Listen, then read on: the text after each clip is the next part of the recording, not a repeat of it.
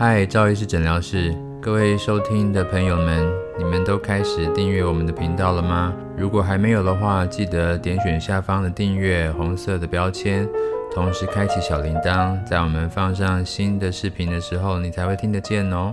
我们最近开始了 Clubhouse 的一个讨论群，所以我们的内容呢就可以变得更为互动化。下次如果我们有同样的活动，也欢迎你来参加。你也可以举手发言啊、留下你的问题，这样我们就可以在线上互动式的为你来解答啊、很多网友他们有留言说我们太少提到注射针剂的美容治疗了，所以我们接下来会花一点时间来讨论。玻尿酸的注射，在二零一九年，全球的注射微整市场已经达到了台币两千亿以上，这是一个很大很大的规模，而且估计到二零二七年，每年还会以六到七个 percent 的方式在成长。光一年呢，在美国接受微整注射的男性朋友，大概就有六七万人。这是一个很高的数字，但是在门诊当中也不难发现，有很多的患者，他们对于注射美容还是存有一定的戒心。有一些人他们说：“哦，我不想打东西在脸上，我只想做那些不需要侵入性的电波拉皮、音波拉皮，这个我可以接受。”但是要打东西在脸上，我怕会那个看起来假假的，因为我们把一个东西打到我们的人体，好像变成我们每天带着它走，有一点觉得，哎，是不是我变成那种塑胶人的感觉？那个东西对人体好吗？会不会有什么后遗症啊？那会不会跟人体产生反应？真的排得掉吗？另外就是也看到很多打过填充物的脸，他们看起来怪怪的，不知道我打完以后会不会。也怪怪的。当然，那些被你辨认出来的，本身就是已经不是成功的案例了。那些漂亮的，你不知道他有打过的，可能他们都打过，只是他看不出来而已。倒是什么样的情况下会让我们的注射美容变得不是我们要的结果？我在微整注射市场二十多年来，看到这个市场上历史的眼睛，会发现很多我们在一再听到的这些讯息，其实很多都是不正确的。这些错误的观念，就是造成这些美容治疗走中的关键。所以，我们今天呢，要来谈谈是哪些错误的观念害了你的注射美容结果不是你所预期的。这些错误的观念，第一个就是皮下植入剂。诶，大家不知道有没有发现？这些填充物啊，它们的英文名字都叫做 dermal filler。dermal 就是 dermis 的形容词，dermis 是指呃真皮，可能我们也可以把它广义的解释成是皮肤。所以皮肤下方的填充剂，通常意思是指我们填充在我们的真皮呀、啊、和我们的皮下组织。可是这些东西真的适合填充在真皮吗？那如果我们把这些注射填充物都打在皮下组织，那这样效果会好吗？我们用一个解剖的观点来看看，如果我们今天打在脸颊上，很多人他们都会觉得他们脸颊凹陷看起来不好看，没有亲和力，看起来有点老，或是历经沧桑，想要把脸打蓬润一点。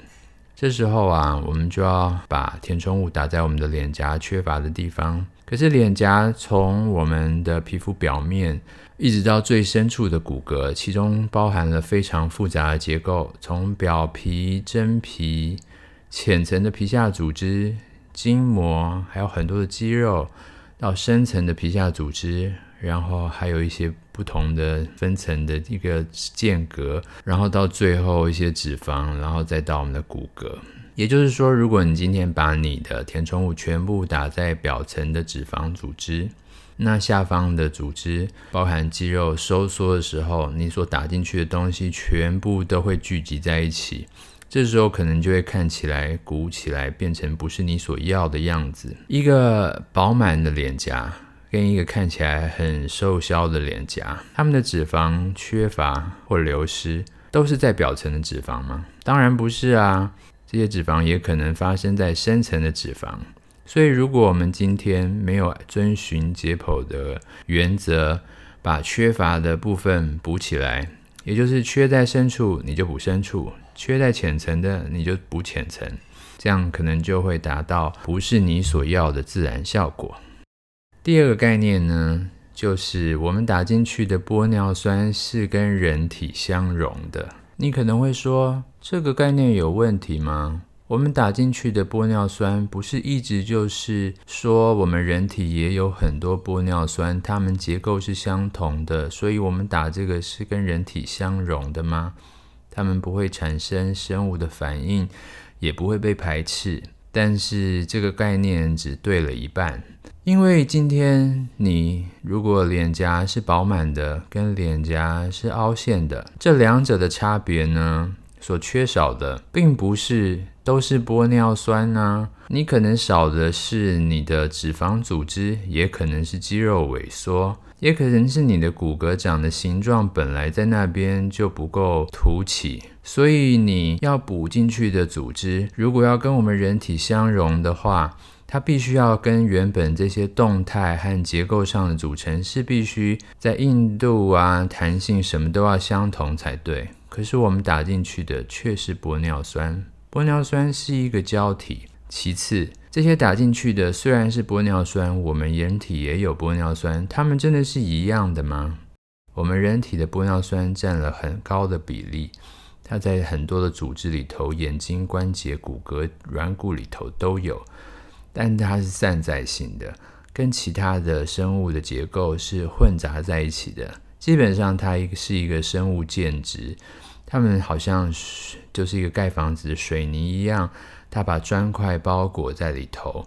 可是我们打进去的玻尿酸却是通通聚集成团的，而且我们的玻尿酸也不是人体那种属于单一结构的，因为我们怕人体很快把它分解掉，所以必须要让它加工以后才会维持它的稳定性和这个产品的强度。这个部分我们叫做交联。交联了以后呢，产品可能就会变成跟原本的组成在物理和化学特性都不同了。所以你会发现，有些过度交联的玻尿酸，或是交联方法特殊的，它会引起人体的免疫反应，所以它可能会产生疼痛啊、硬块啊、结节啊和发红发炎的反应。也就是告诉你，其实我们打进去的玻尿酸，即使它在本质上是相同的，但是它已经经过了化学的处理，所以跟我们人体的还是不完全一样。它必须要经过分解了以后，才会变成跟我们人体的比较相当。在它还没有分解前呢，我们都不能说它是相当的。所以呢，如果你挑错了一个不是这么呃跟人体相容的玻尿酸，也可能打进去会有一些组织的反应。另外呢，打进去的玻尿酸通通聚集在一起，这也不是我们人体玻尿酸所呈现的方式。所以不要想说今天你打进去的东西就可以模拟任何人体的结构。如果你今天觉得打进去的东西，我们就能像粘土一样塑成一个任何异样的结构，那可能这个东西不会照你所想的变成一个颧骨，变成一个脸颊的脂肪块，它可能就会变成团。好像水水的果冻，冻的时候呢，垂坠的感觉累积在一起，变成不自然。所以呢，如果我们今天要重新把这个地方流失的体积给补起来，就必须要运用注射的技巧，让它分布在组织的方式呢，是看不出来它是胶体的。OK，所以它是必须要有一些技巧存在的。再来呢，就是很多人他们来到诊所的时候呢，都会说他们的脸垮了、下垂了。其实他们的脸根本都没有垮，他们的问题是脸上的组织分布的不均匀，也就是有的地方多，有的地方少。当有的地方多、有的地方少的时候，看起来就好像一个下垂的模式。之所以他们会这样子想呢，常常都是受到一些医美广告的影响。因为这些不管是填充物注射的针剂，或是机器，常常都会灌输一个观念，就是岁月流失造成脸颊下垂，所以你打这个东西就会让脸部提升。我要再次重申，打这些东西的本身不会自己发挥拉提的效果，一定是你打在某些支撑的部位。造成支撑的效果，才会让你下方的组织往上有一点得到提升的感觉。很多提升的效果都不是真正在原理上发挥提升的作用，而是外观上达到类似提升过后的效果。怎么说呢？如果一个东西下垂的话，通常是下方的比较蓬起，上方的比较不足。可是拉提过后，或是一个没有下垂的一个形状，应该是上面比较饱满，下方比较削尖。所以，如果我们可以把这个体积的分布改变一下，上面多一点，下面少一点，我们就会觉得好像拉提了。另外呢，如果我们把这些凹陷的部位、凹凸不平的部分给它补足，我们脸上变平滑的感觉，好像也是我们皮肤被收紧了。所以这些都是治疗视觉的效果，并不是真正拉提的作用。但是我们往往迷信拉提会得到什么结果呢？就是以为你打完以后作用不够，就是嗯，拉提的作用还可以再加强，那我们就追加一些剂量。别忘你所追加的都带着体积，你打了越多，脸就越肥。而拉提的效果，可能因为这些被捧起以后，所有的撑起来以后，那也看不出来是垂或是肥了。这不是真正拉提，这是打肿脸充胖子。不要做这样子的事情。然后第四件事情呢，就是很多的产品往往会冠着一个非常让你觉得梦幻的名字，比如说童颜啦、少女啊、娃娃啊。所以消费者不懂，他们就觉得这个东西它的药理作用可能就是打进去会有回春的效果。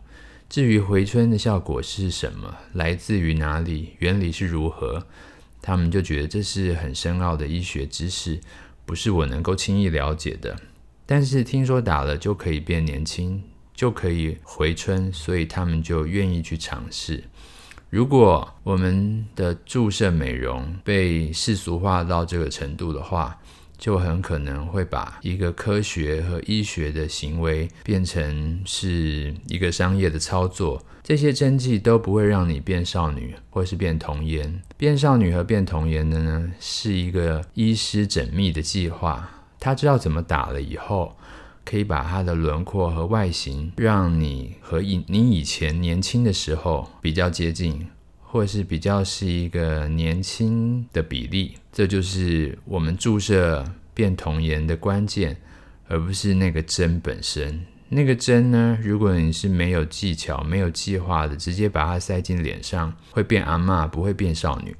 另外第五个呢，就是胶原蛋白的迷思。太多患者他们来到门诊就会说，因为我现在三十多岁，胶原蛋白有流失，所以他觉得他脸上现在跟从前的改变都是来自于胶原蛋白。也就是说，他觉得这些体积上的改变或是分布的不均匀都是胶原蛋白的问题。当然，这也是因为这些广告啊、文宣。往往都把胶原蛋白当成他们的神主牌，所以消费者只要听到胶原蛋白，就会立刻把它跟老化或年轻联想在一起。你想想，今天你脸上所流失的东西，并不是都是胶原蛋白啊。你的肚子随着年纪越来越大，难道它们增加的都是胶原蛋白吗？很多你所看到的脸部形态的改变，都是来自于分布的不均匀。也就是有些地方多，有些地方少，或者是来自于表层脂肪的量跟以往不同，所以你以前所看到的饱满的碰回的感觉不见了。我们需要做的是把这些原因鉴定出来以后，针对于这些原因来处理，而不是一直强调我们所打进去的会增生胶原蛋白，或是这些增生的都是胶原蛋白。所以你再多打一点，并不会让你的胶原蛋白变更多。你再多打一点，只会让你这个打针的部位的体积变更多而已。最后一个就是因为市面上的产品众多，每一家产品一定都要说自己的产品可以做这个，也可以做那个，而且都是里头效果最好的，所以会造成医生和患者他们都会觉得，好像这个也可以，好像打那个也可以，好像不管今天打这个针和打那个针，效果都不会差太多。这个观念非常的要命。你可以看到，今天不管是任何一家厂牌的玻尿酸，本身呢，它就会出一系列的商品。这些商品包含了有些比较直软的，有些非常直硬的，有些是小颗粒的，有些是大颗粒的。适应症和需要注射的技巧以及适合的部位都不相同。所以，如果我们今天呢，选择了一个不对的产品，然后想要达到你想要的目的，你就会发现怎么样都使不上劲。比如说，你打一个很软的玻尿酸去打在鼻子上。这家的产品本来它的特性就是软，但是它还是得兼顾到鼻子的市场，所以他就说这一支呢也可以打鼻子。那你就把它打在鼻子上，你就会觉得怎么样都撑不起来，撑不起来，那就必须势必要打更多。然后才能看到效果。你所打的每一分都不会凭空消失。它如果不撑气，就只好往旁边移动。最后的结果就是鼻子越来越宽。所以很多糟经的原因就是来自于错误的观念。错误的观念就来自于有毒的思想。我们接下来会有一系列的谈到这些我们常听到的错误观念，把错误观念纠正过来，你的注射美容才容易成功。赵医师诊疗室。我们下回见，拜拜。